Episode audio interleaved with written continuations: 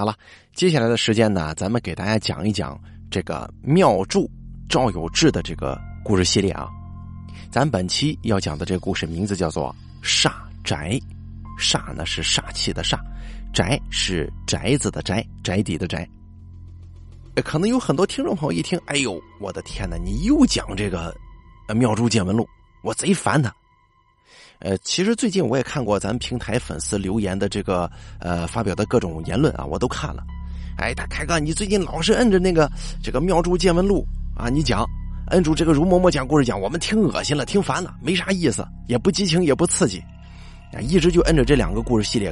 我最近发现喷的是最多啊。但是我怎么讲呢？最近我不知道这两这两期大家发现没有，我没做这个《妙珠见闻录》，也没在做这个如嬷嬷讲故事，我做的是一些悬疑作品，但是照样还是有人表达不满啊，还是有人骂啊。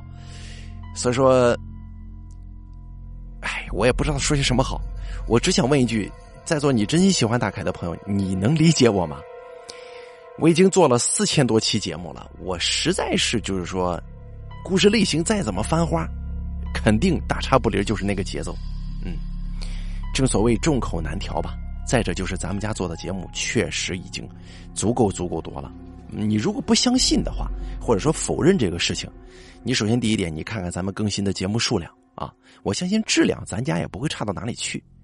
咱的数量，咱的类型，在这一个专辑里头有多少种，对吧？或许你曾经也因为我的某个故事生过气呀，感动过，甚至说是掉过眼泪啊。所以说，你可以回想一下，咱们故事的内容是不是很庞杂，也很多了呢？以前咱找故事上一些灵异网上去找，有的是啊，扒下来就讲。但现在不行了，哎，不是上知乎，就上豆瓣哎，就上天涯论坛啊。但是呢，这讲来讲去，一开始的新鲜感呢，慢慢不在了，嗯，哎，就变成了什么呢？一种逆反。所以说，导致咱们很多粉丝表达了不满，就是我不喜欢听某某某故事，我不喜欢听这个作者的，你别别别啊，别给我讲。所以说，咱们现在很难满足众众人的这个这种口味啊。你像前段时间咱们做的这个《血色胡杨》啊，呃，《樱桃红了》呀，对吧？很多朋友表示很喜欢，但也有很多朋友表示很无聊啊。这这这里边的警察都拿警察当傻瓜呢，怎么着呢？啊，非得把现实的这个模板往故事当中套。但你要知道，这是两个世界，一个是作者的臆想世界啊，创造性的东西，它肯定有很多不符合逻辑的东西，是不是？啊，所以说这个东西咱们只针对它的当故事听就行，不喜欢咱切掉啊，换到其他你喜欢的这个类型里去。甚至最近有很多朋友也在这个私信谩骂啊，呃，是说一些诅咒的话，就说什么啊，你干你干越干越垃圾啊，或者怎么着怎么着，以以后肯定走不长远啊之类的。哎，这种话也是收到太多了，也懒得就是说因为这些事儿动心生气，也算是见识的多了吧。怎么说呢？咱就拿这个《妙珠见闻录》来举例子。《妙珠见闻录》，我为什么那段时间一直在做？因为我跟那个作者呀，我就是这个赵有志先生已经联系上了啊，他非常喜欢我制作他的节目，然后也给我了很多的稿子，也给我了很多的这个呃内容啊，让我去演播或者说了解啊，我非常喜欢，因为这个你像容嬷嬷讲故事，《妙珠见闻录》，他们虽说有很多是不灵异的啊，或者说有很多是这个呃。讲述的就是人与人之间的这个感情，或者说是更多的是灵异方面很少啊，戛然而止。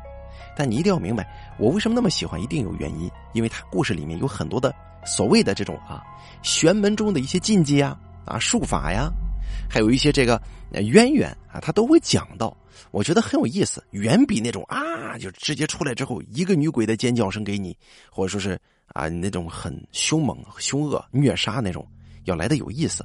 可能我这个观点只代表我个人啊，很多朋友是不这么认为的，哎，所以说呢，这个导致很多朋友的不理解。不过呢，我也知道有很多朋友特别期待，因为我在直播间我也会问，每天讲故事直播间有个几千人在听，我也会考察他们的意见，他们都表示对《妙珠见闻录》也没什么意见啊，就说虽说我不是说特别喜欢，但是我绝对不反感，你想讲就讲好了啊。所以说呢，我很喜欢这个合集，也很喜欢这种类型的故事，就是不一定恐怖故事非得要吓死个人不可。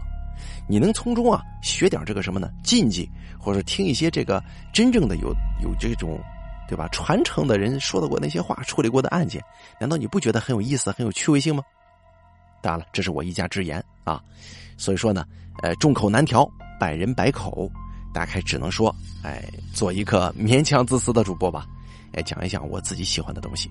如果咱大家不喜欢听的话呢，可以换一种类型的这个故事去收听。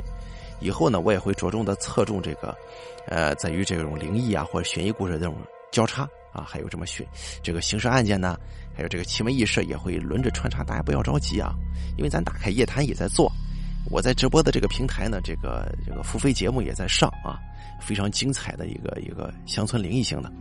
所以说，这个最近也是录制任务比较繁重。啊，不能够及时回复大家的留言，但大家的留言我都有在看啊。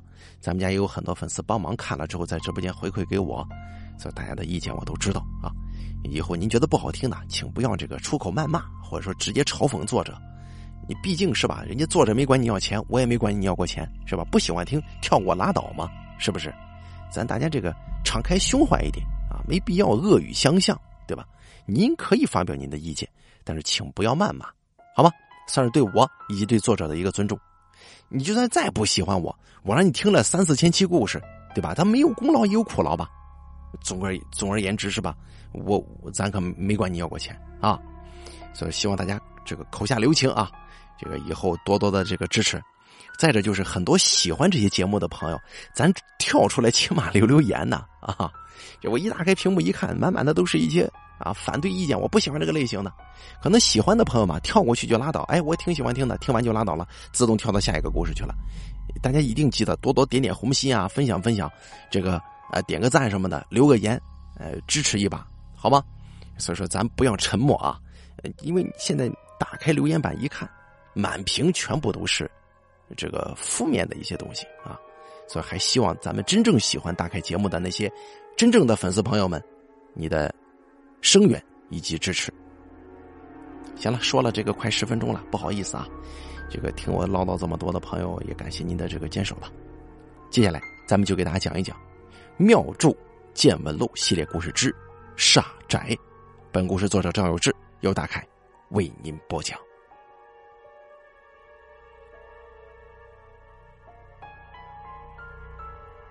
我们无法得知人死之后的世界是什么样子。但几乎所有的宗教都对这个看不见的世界有所描述。很多宗教啊，对于另一个世界的描述有相似之处，就是人死之后还有灵魂，人活着的时候的行为会影响灵魂的归宿。比方说，佛教有地狱的概念，认为人活着的时候如果作恶多端，死后就会进入地狱，受到无尽的苦楚。这个地狱共有十八层，犯不同罪过的人会在相应的层数接受惩罚。伊斯兰教也认为，人如果作恶很多，死后会下火狱。在咱们中国道教啊，也有这样的一个机构，叫做丰都，是指北阴大帝治理的鬼城。道教经文说。这丰都洞天周回一万五千里，其中所有的植物草树都散发着恶毒的气息，枝叶仿佛刀剑一般，四处全是火焰和黑烟。有罪的人的灵魂要是被带到这里接受拷打，那血腥味道久久不散呢。同时，各个宗教又对有乐境的描写，佛教有西方极乐世界。基督教、天主教有天堂等等等等，那是人生在世的时候啊，就做出了很多大贡献的伟人的去处。虽然宗教典籍有诸多对另一个世界的描述，但多为宏观概括，这细节方面啊，却让人有些摸不着头脑。比如，人若是没有犯罪，也没有什么伟大的贡献，只是平平淡淡、普普通通的过完了一生。那么他死后灵魂会去往何处呢？还有就是咱们经常会考虑到的一个问题：咱们给死去的亲人烧纸钱、烧元宝，他们能拿到这钱吗？拿到这钱之后能买什么呢？他们平时需要工作吗？灵魂晚上会不会睡觉呢？许许多多的这种问题啊，是找不到答案的，有待人们进一步的去了解探索。有个事儿，那是我接手现在这座庙两年左右的时候，有一位姓彭的阿姨到庙里来请我的赤水。赤水啊，又叫做化水，在湖南乡间的庙里，赤水是个很常见的事儿。道士、法师将符咒、会令凌空化在水中，对付程度较轻的犯煞情况啊，往往是有比较好的效果的。这位彭阿姨家住的比较远，离我的庙里隔了两个村。虽然这几个村子都是连在一起的，彭阿姨家却属于另一个行政区域。在旧时候，长沙府分为长沙、善化两个县，我这所庙所在的地属于善化县，如今同归市里管辖，而彭阿姨那里属于长沙县的范围。骑着电动车到庙里头要七半个小时。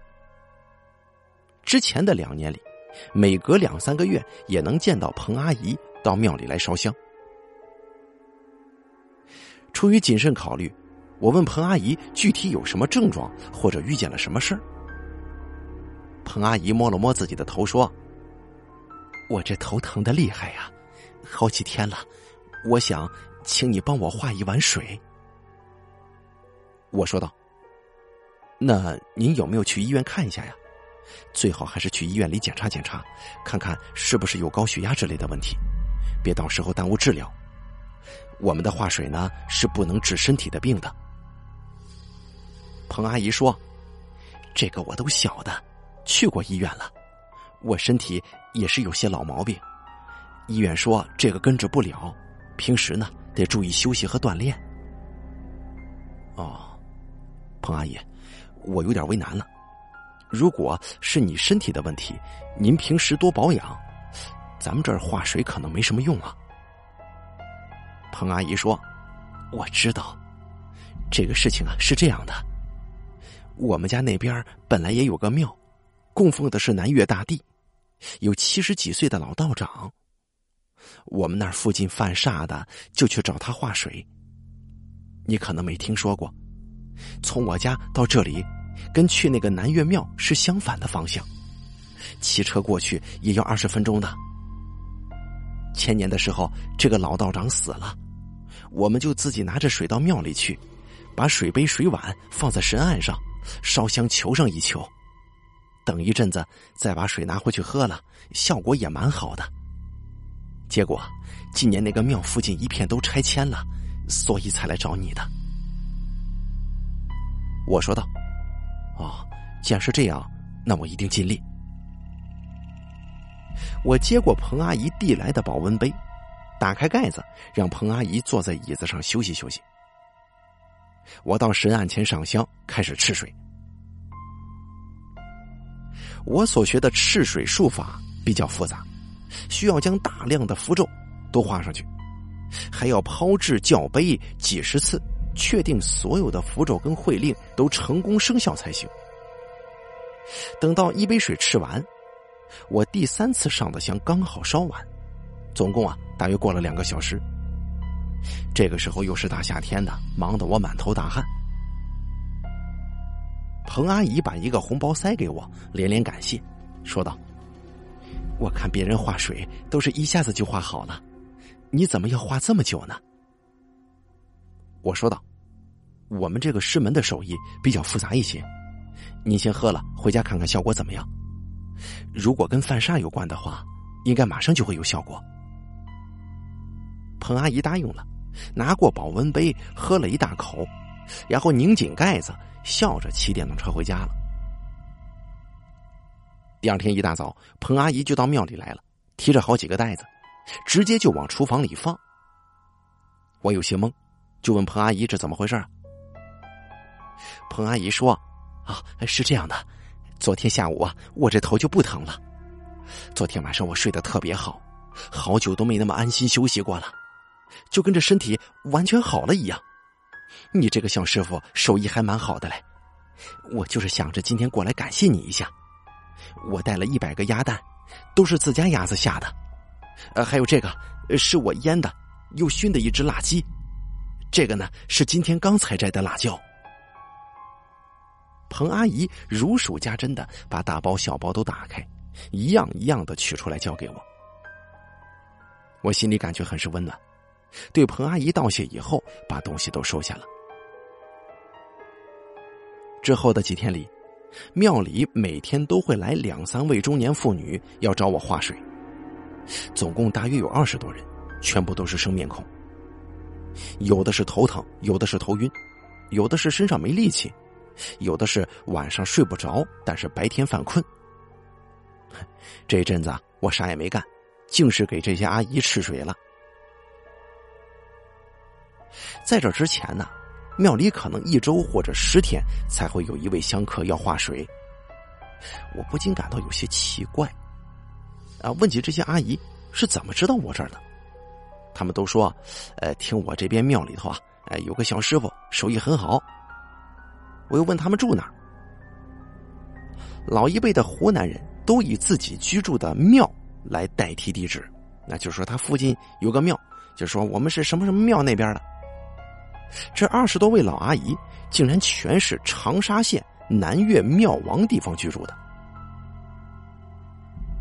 阿姨们化了水回去之后，不约而同的会在隔天或者两三天之后，带着家中的一些土产送到庙里来。平时庙里只有我跟处理杂物的张才义两个人，吃不完这么许多。就喊徒弟保尔到庙里来住，刚好他平时也没什么事干。我跟张才义讨论了好多次，为什么南岳庙附近有那么多犯煞的人呢？这事儿实在是非同寻常，可是我们却有一点线索都没有。之后呢，每个月的农历初一、十五，这些阿姨们也会来庙里烧香。既然是集体事件，应该不会是个别人去了什么地方或者做了什么事情导致的。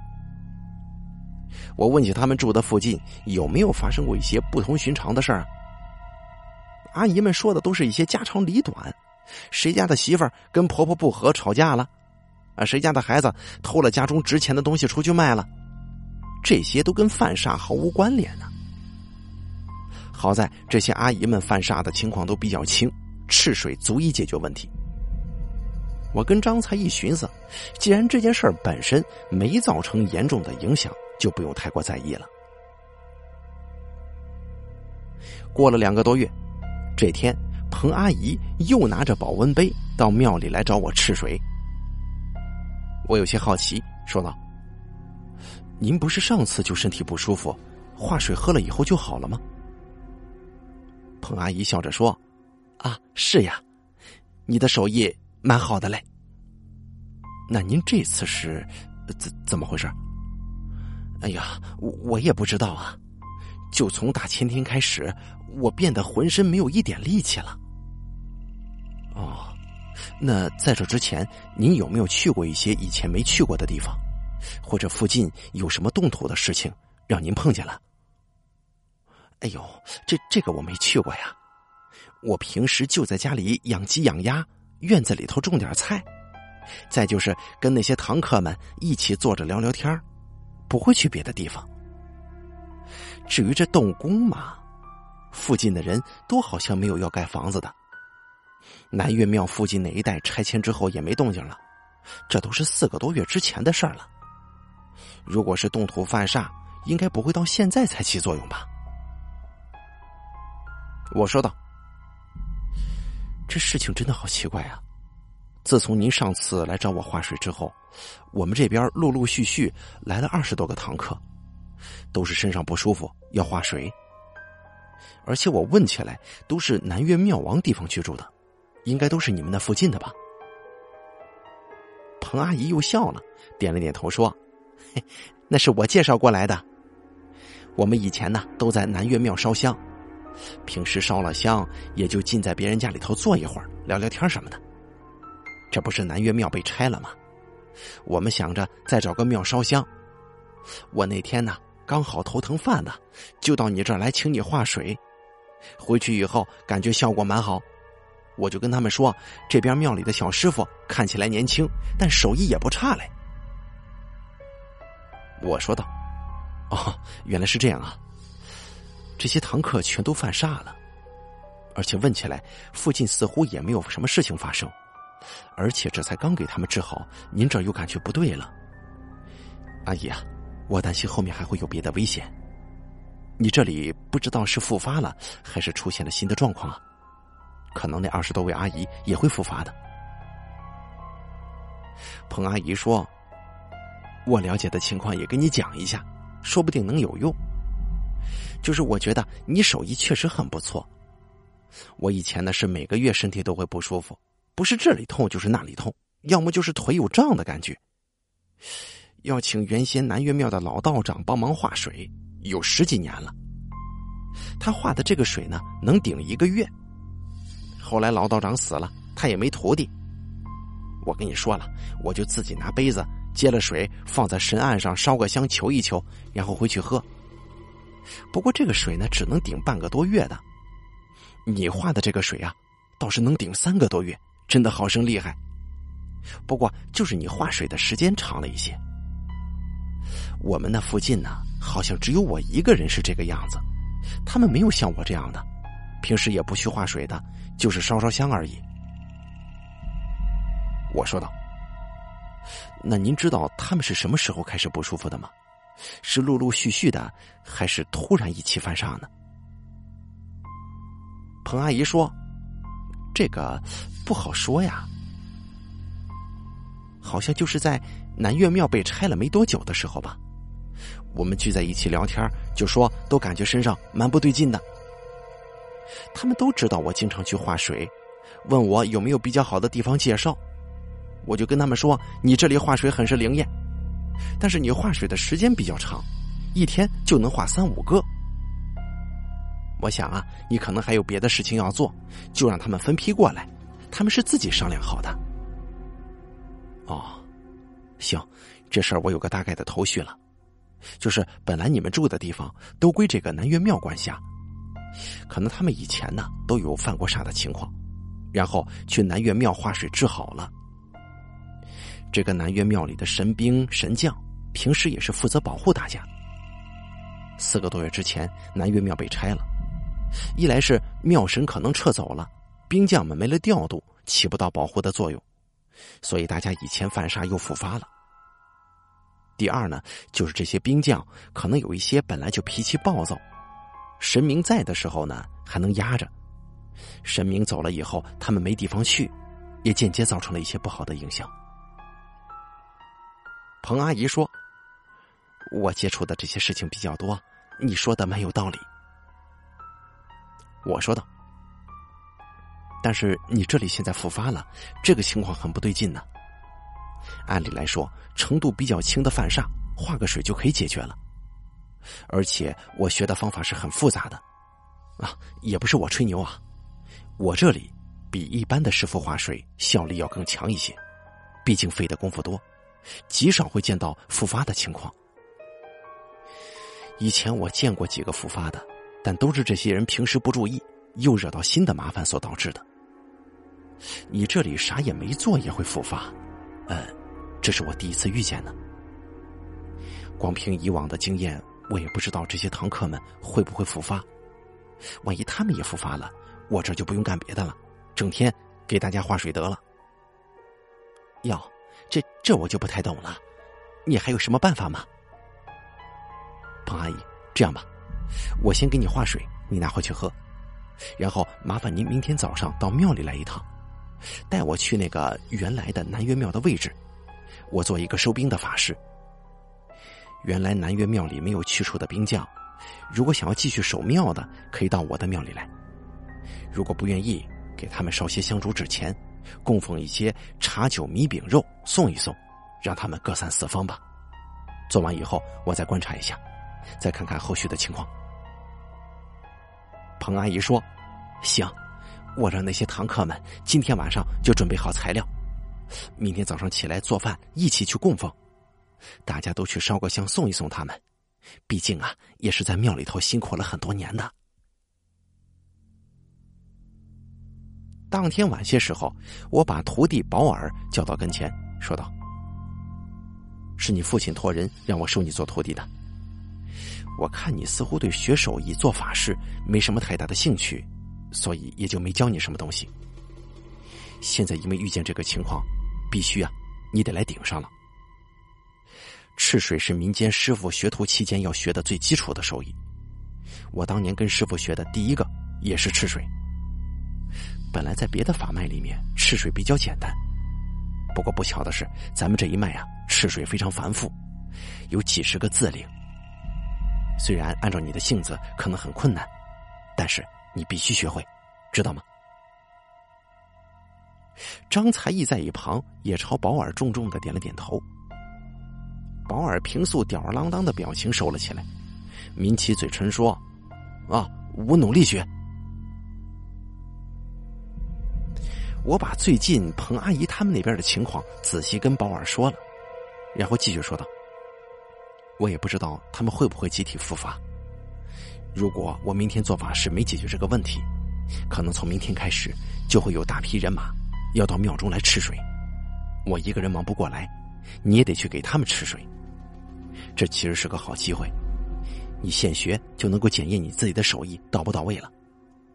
哎，保尔答应了。然后我就把我从前跟师傅学艺的时候那个手法的手抄本拿了出来，一个一个的我交给保尔了，又让保尔演练了一遍给我看。到了半夜时分，保尔已经学了三成的样子。我说：“先就这样吧。”一开始不熟练就对着法本做，那些地方需要注意的，在法本上都会有所标注。等做的多了，法本背下来之后，就可以很熟练了。保尔慎重的把法本用红布包起来收好。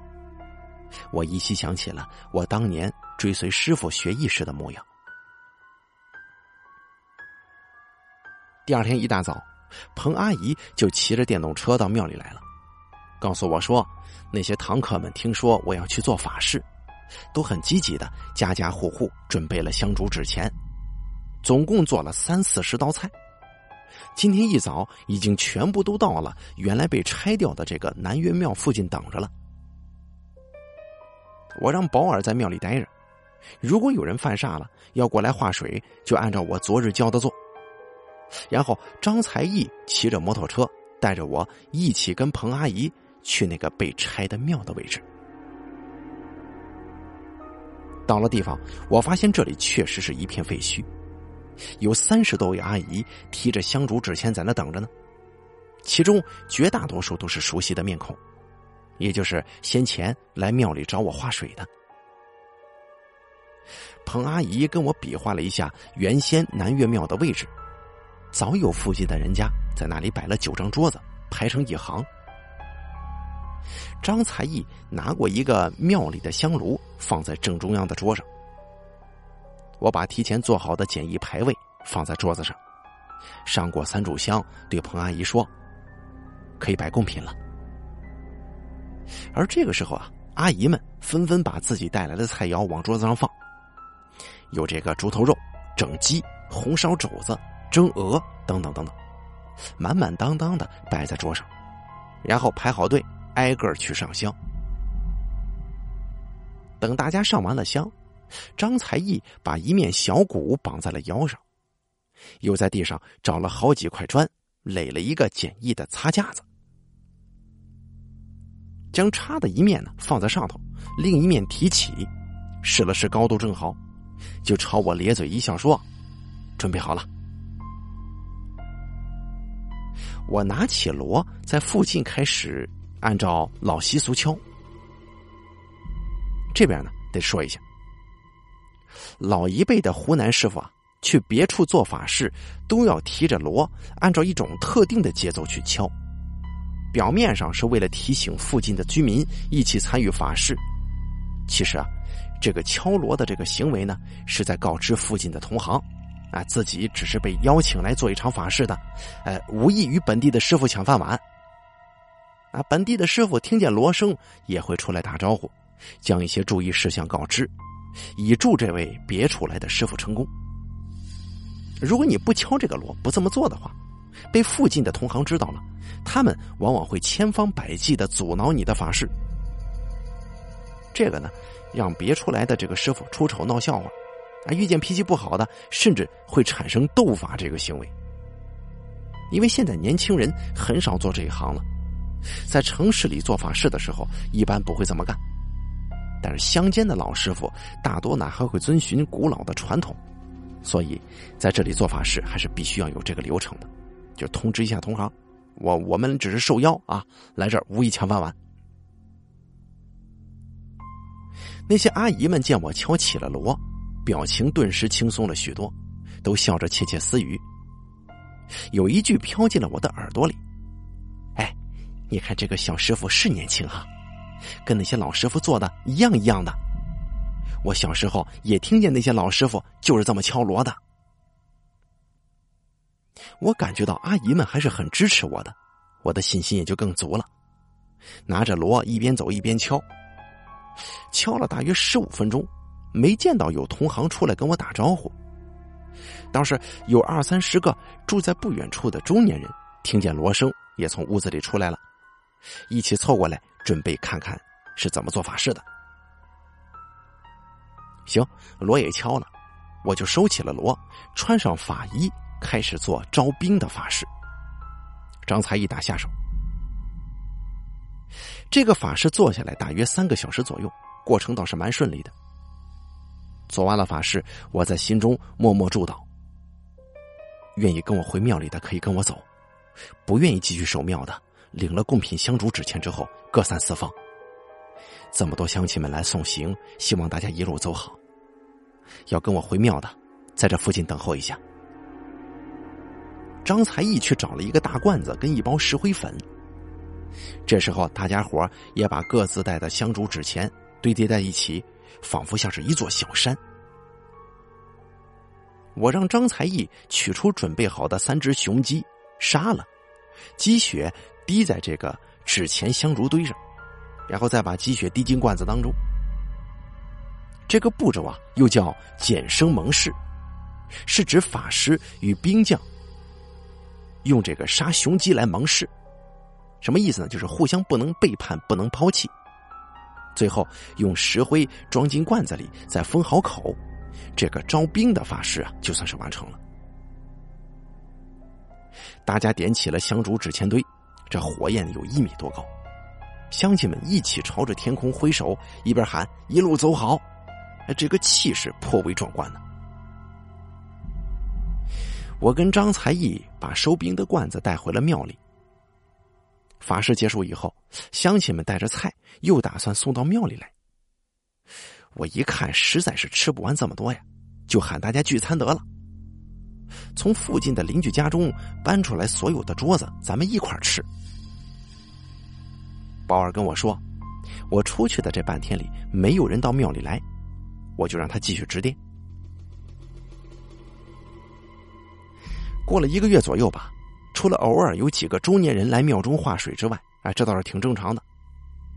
那些住在南岳庙附近的阿姨们，隔三差五的来烧烧香，哎，他们的这个犯傻情况都没复发，我悬着的心也稍稍安了一些。这事儿应该顺利解决了，也不用时刻惦记着了。可没想到的是，又过了两个月的一天，我看见彭阿姨从电动车上下来。颇有些艰难的往庙里走，左腿麻木了一般拖在地上。当时我这心中啊，就有不好的预感了。我赶紧迎了上去，扶住彭阿姨的胳膊，关切的问：“彭阿姨，最近又不太舒服吗？”“哎呀，老毛病又犯了，这次啊是左边的腿麻了一天了，就像是蹲的时间久了一样，揉一揉吧也不见好。”我想着可能又是犯了煞了，过来请你化个水。我年纪大了，你可别嫌我麻烦呢。彭阿姨一边又揉了揉大腿，朝我笑。我赶紧说：“啊，不会的，你一直照顾我们庙里的香火，我感谢你还来不及呢。”我把彭阿姨扶到大殿，搬了把竹椅让彭阿姨坐着，顺便把保尔喊到面前来，介绍给彭阿姨认识。彭阿姨说：“啊，你是小马，我见过的。”我对保尔说：“现在啊，是检验你学习水平的时候了。你来给彭阿姨吃水。”保尔如临大敌，从书房拿出纸笔，问彭阿姨的详细住址跟生辰，仔仔细细的记下，然后拿过彭阿姨的保温杯，放在神案上开始吃水。我在一边看着，毕竟保尔是第一次做这个，一杯水吃下来，总共花了四个半小时，累的是满头大汗。我让保尔先洗洗脸去休息一下，把保温杯递给彭阿姨说：“您第一次来我这里划水的时候，这大概率啊是因为南岳庙被拆了的缘故，不太舒服。第二次复发可能是相同的原因。这今天又复发，我觉得。”可能还有别的原因了。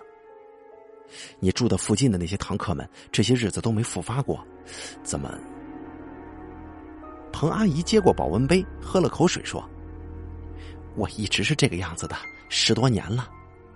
早些年呢，也请石公子到家里来做过法事。做了法事之后呢，也是好了个把月，然后又不舒服了。哦，那这样吧，我明天到您家中去一趟。”我看看您家附近，兴许有什么被其他师傅疏漏的地方。时间也不早了，一个水划了半天，你先回去休息吧。如果小马画的水不好使，你告诉我，我回头教训他。彭阿姨连连道谢，给我一个红包，让我转交给保尔，就离开了。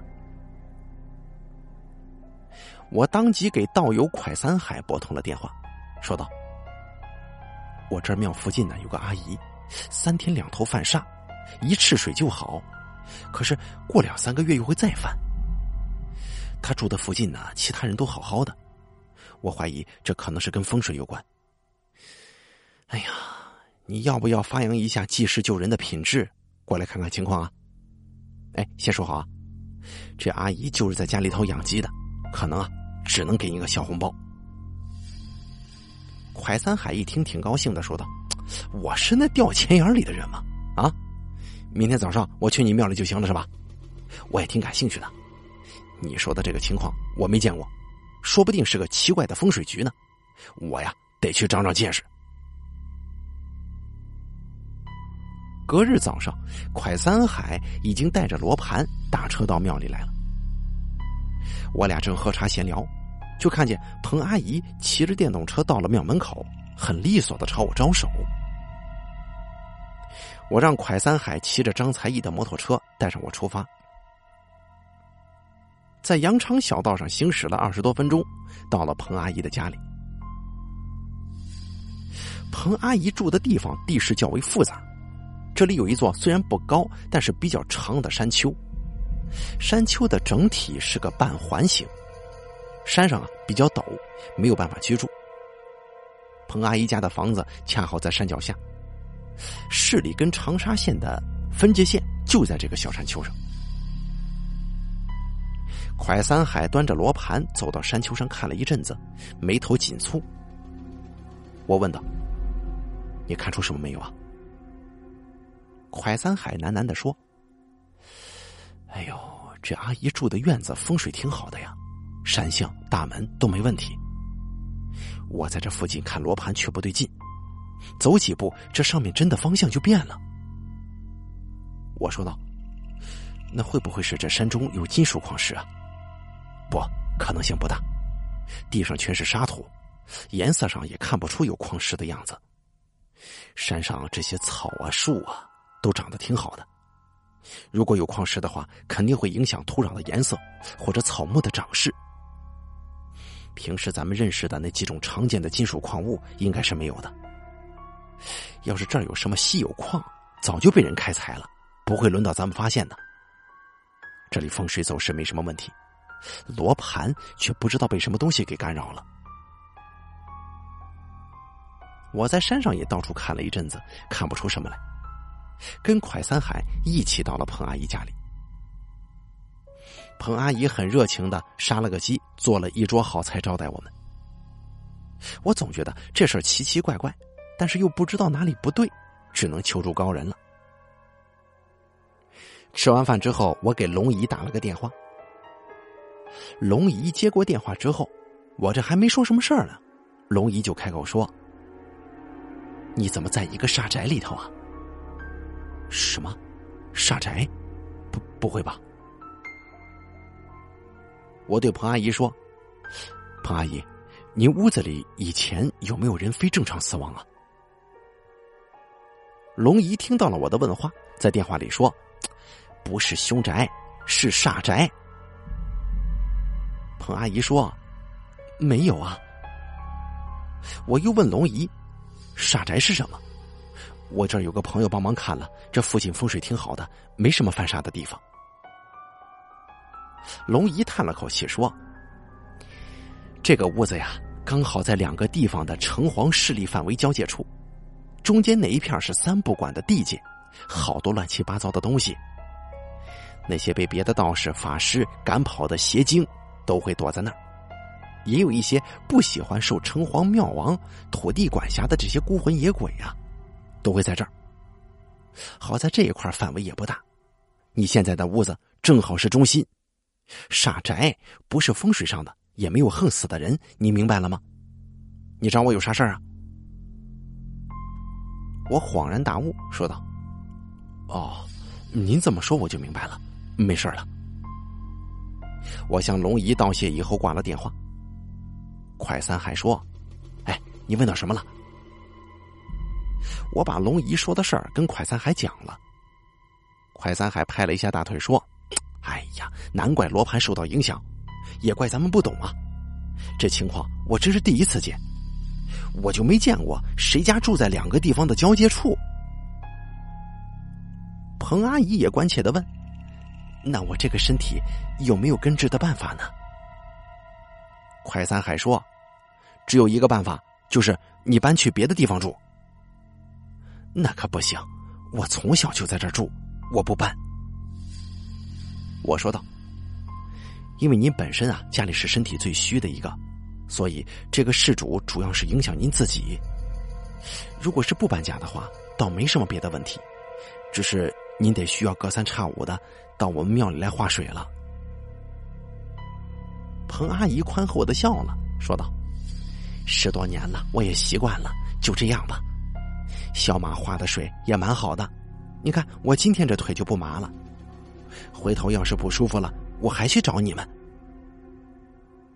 你看这个地方明明有问题，但是彭阿姨，嗨，见说服不了彭阿姨，我们也不再坚持。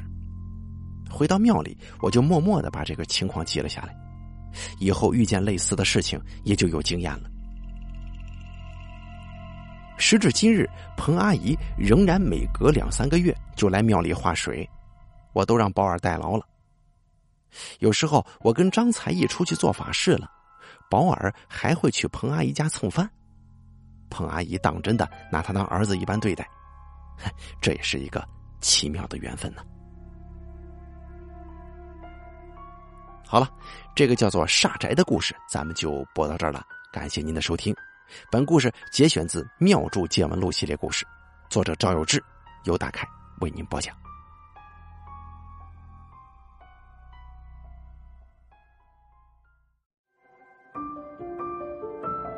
本期故事演播完毕。想要了解大凯更多的精彩内容，敬请关注微信公众账号“大凯说”。感谢您的收听。